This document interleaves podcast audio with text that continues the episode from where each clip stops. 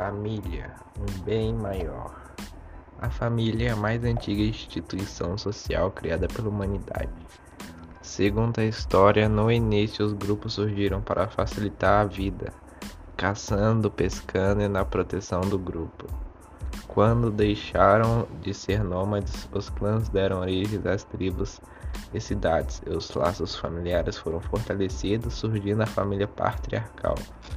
Segundo a Bíblia, a família iniciou quando Deus criou o homem e a mulher, tanto no evolucionismo quanto no criacionismo. A família é a base da sociedade.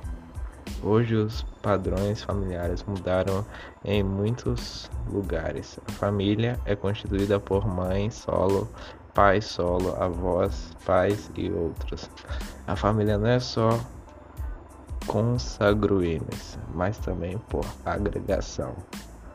A família desde o início foi e continua sendo um modelo para seus integrantes, pois com ela aprendemos as básicas e os valores, a tal ética. Ou deveria aprender, pois a, a, algumas famílias estão deixando de lado esses valores.